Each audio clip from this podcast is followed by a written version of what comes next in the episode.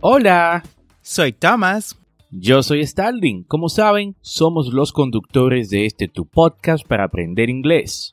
En esta ocasión queremos invitarte a nuestro audiocurso de inglés en Patreon.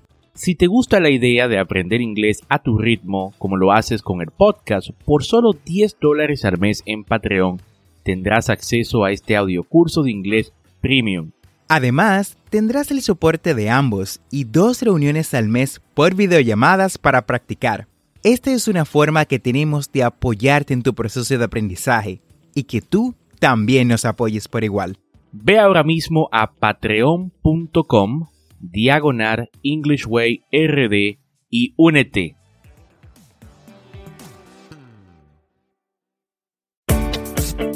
Bienvenidos a English Way RD, tu podcast para aprender inglés con Tomás Martínez y Starling Santos. Y en cada episodio te acercaremos a tu meta de hablar inglés, enseñándote frases, expresiones y gramática de una forma divertida y fácil de entender.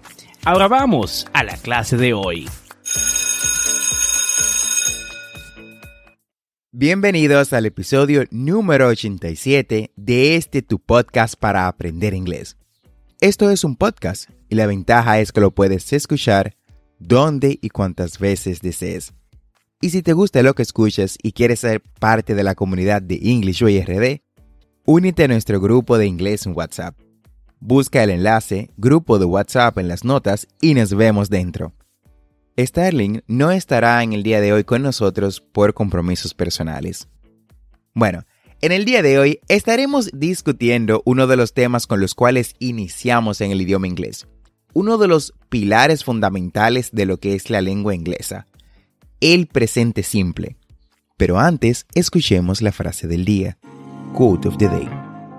Smart people learn from everything and everyone, average people from their experiences. Stupid people already have all the answers. Socrates. La gente inteligente aprende de todo y de todos. La gente promedio de sus experiencias. Y la gente estúpida ya tiene todas las respuestas. Estas son palabras mayores que hablan por sí mismas. Así que te pregunto, ¿a qué grupo perteneces? ¿Al que aprende de todo? ¿Al que aprende de sus experiencias? ¿O ya tienes todas las respuestas? Bueno, independientemente de a qué grupo te categorices, claro, siempre y cuando no sea el último que tiene todas las respuestas, hoy te invito a aprender y a mejorar tu inglés uniéndote a nuestro club de inglés, un espacio donde cada semana podrás practicar inglés por videollamadas, con profesores capacitados. Si te interesa unirte al club de inglés y deseas más información, dale clic al enlace Club de Inglés en la descripción de este, de este episodio. ¿Para qué usamos el presente simple? Una pregunta interesante, ¿no? Bueno, el presente simple en inglés se usa para hablar sobre hábitos y rutinas, acciones y eventos repetidos, hechos generales, instrucciones o indicaciones, así como también para eventos programados. Algo con lo que debemos de tener mucho cuidado es que el presente simple no se utiliza para hablar de lo que está sucediendo en este momento. Para eso tenemos el presente progresivo, lo cual ya discutimos en episodios anteriores. Así que te voy a dejar el, enlace al episodio en, este, en las notas de este capítulo. Pero, ¿cómo formamos el presente simple? ¿Qué debemos de utilizar para tener esto ah, estructurado? Bueno, Tal como los tiempos verbales que hemos visto en el pasado, el presente simple posee un positive and negative statements, o sea, posee um, tanto positivo como negativo, así también como close and ended questions, es decir, preguntas abiertas y cerradas. Iniciemos con los positive statements. Vamos a ver cómo formulamos estos. Cuando formamos lo que son oraciones positivas en el presente simple, utilizamos la fórmula subject plus verb plus complement, es decir, sujeto más el verbo más el complemento. Por ejemplo, You work in the bank next to the mall. Tú trabajas en el banco al lado del mall, que está al lado del mall. Vamos, repite después de mí.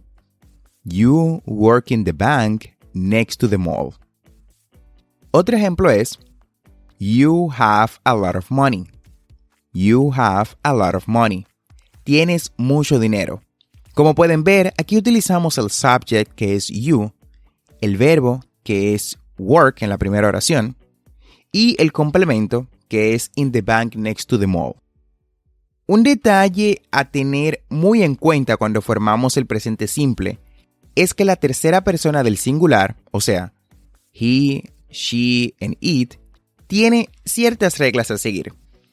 La primera es que agregamos s al verbo, es decir, he wants, he needs, she gives, she thinks. El verbo pasa de ser solamente want, need, give or think a la tercera persona con esa S al final. Por ejemplo, she eats a lot at lunch. Ella come mucho a la hora de la comida. She eats a lot at lunch. Otro ejemplo es, he drinks tea at breakfast. La segunda regla que debemos de tener en cuenta a la hora de utilizar lo que es el, el presente simple con la tercera persona es que los verbos terminados en Y cambian. Es decir, la tercera persona cambia la Y por IES, es decir, I latina o I de puntito, E y S. Hay que hacer la salvedad de que esto aplica principalmente a la parte escrita para el presente simple. Es decir, no se nota tanto mientras hablamos. Obviamente sí vamos a notarlo como cuando haga la pronunciación, pero es más aplicable a lo que es la parte escrita. Cuando se transforma algo que está en, presente a lo que es el presente con la tercera persona, cambia totalmente la escritura. Veamos o escuchemos unos ejemplos. Fly cambia a flies. Fly a flies. Esto es volar. Cry cambia a cries. Es decir, llorar cambia también lo que es cries. Se escribe C llorar se escribe C-R-Y y cambia a C-R-I latina I de puntito E-S. Pero hay una excepción a esta regla anterior que acabamos de discutir. Y es que si delante de la Y hay una vocal, entonces las cosas cambian. En tal caso, solo agregamos una S después de la Y.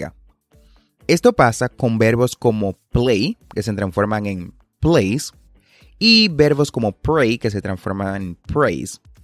Si eres jugar y también orar. Play simplemente mantiene su forma y se le agrega una S al final, al igual que praise. Mantiene su forma y se le agrega una S en vez de cambiar a IES. Recuerden, esto solamente se hace siempre y cuando la Y o el verbo, perdón, ah, el verbo, la forma de escribir el verbo tenga una vocal delante de lo que es la Y. Por último, agregamos ES a los verbos que terminan en SS, X, SH y CH. Esto, los vemos, esto lo vemos en verbos como pass, que se transforma en passes, catch, que se transforma en catches, fix, que se vuelve fixes, y punch, que se vuelve punches. Estos verbos significan pasar, atrapar, arreglar y golpear respectivamente. Ahora bien, si por el contrario lo que deseas no es afirmar, sino negar, usamos entonces la siguiente estructura. Subject plus do not o does not para la tercera persona, plus verb plus complement, es decir, sujeto más do not o does not, does not aplica a la tercera persona, más verbo más el complemento. Veamos esto en acción, veamos un ejemplo. They do not drive to Monaco every summer. Ellos no conducen a Mónaco todos los veranos. They do not drive to Monaco every summer. Otro ejemplo es, His mother does not arrive tomorrow. Su madre no llega mañana. His mother does not arrive tomorrow. Un punto a tener en cuenta es que podemos contraer el negativo, así como lo hacemos con otros tiempos verbales. Do not se convierte en don't y does not cambia a doesn't. Veamos esto con los ejemplos anteriores. Vamos a ver estas contracciones con los ejemplos anteriores. They don't drive to Monaco every summer. They don't drive to Monaco every summer. His mother doesn't arrive tomorrow. His mother doesn't arrive tomorrow.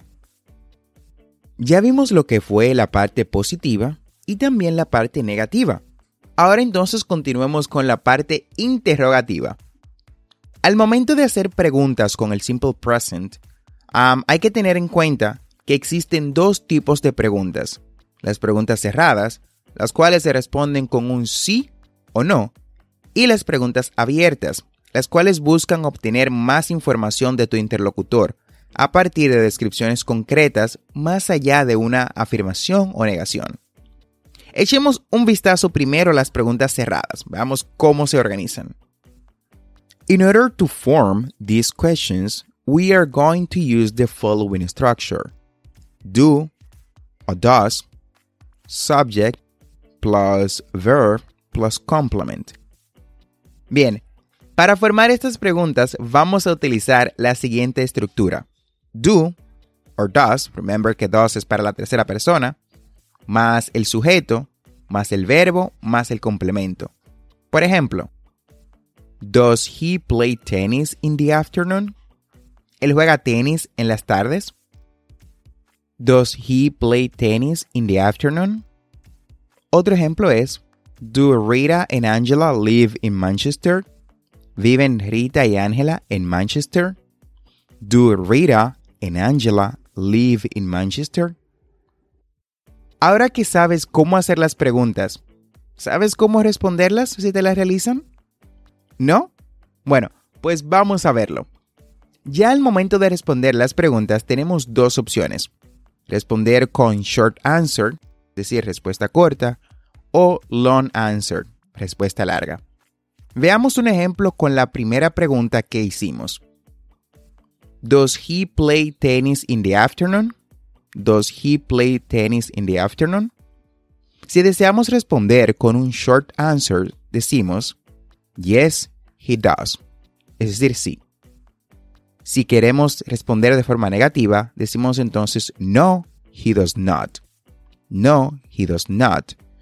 Y también recuerden que podemos utilizar la parte de contracción, podemos contraer esto. No, he doesn't. No, he doesn't. Ahora, si utilizamos la respuesta larga, usaremos parte de la pregunta en la respuesta de la siguiente forma. Do Rita and Angela live in Manchester? Do Rita and Angela live in Manchester? Yes, they live in Manchester. Sí, ellas viven en Manchester. Esto sí es positivo. Yes, they live in Manchester. Ahora bien, si es negativo, entonces podemos utilizar No, they don't live in Manchester. No, ellas no viven en Manchester. No, they don't live in Manchester. Para terminar la parte interrogativa, veamos las preguntas abiertas o double H questions.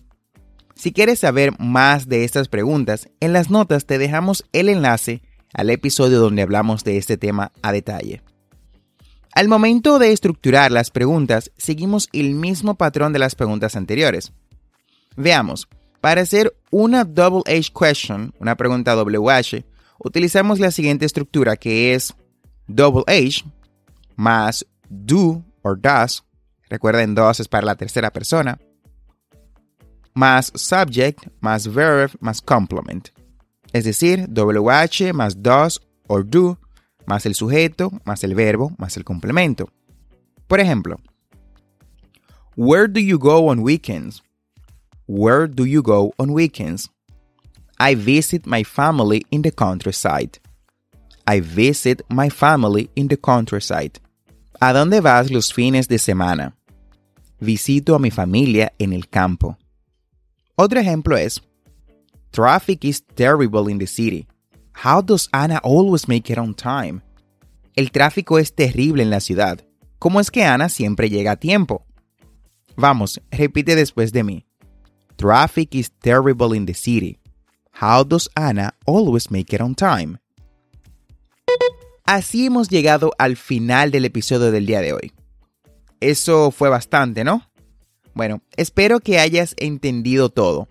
Recuerda que puedes reproducir este episodio las veces que sea necesario. Además, no olvides suscribirte a este tu podcast para aprender inglés en tu reproductor de podcast favorito, como Spotify, Apple Podcasts, Google Podcasts o cualquier otra aplicación de podcast. Y así vas a obtener actualizaciones semanales de nuestros nuevos episodios. Y si deseas participar en nuestro podcast, ya sea haciendo una pregunta o sobre algún tema en inglés, o simplemente para saludarnos, nos puedes dejar un mensaje de voz.